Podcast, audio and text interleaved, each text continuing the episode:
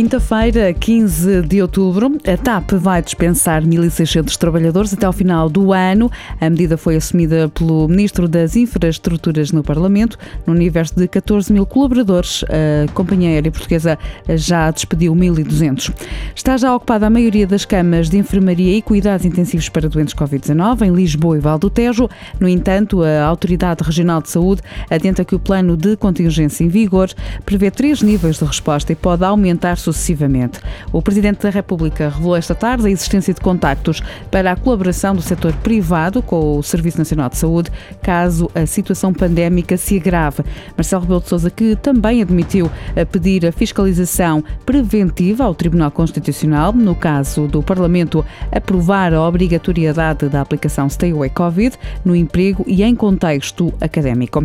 O PST, nesta matéria, já disse, vai apresentar um diploma idêntico ao do Governo sobre a obrigatoriedade das máscaras na rua, no entanto, sem as referências ao uso obrigatório da aplicação Stay Away Covid, até porque, explicou esta tarde o presidente do partido, não há garantias da eficácia da aplicação.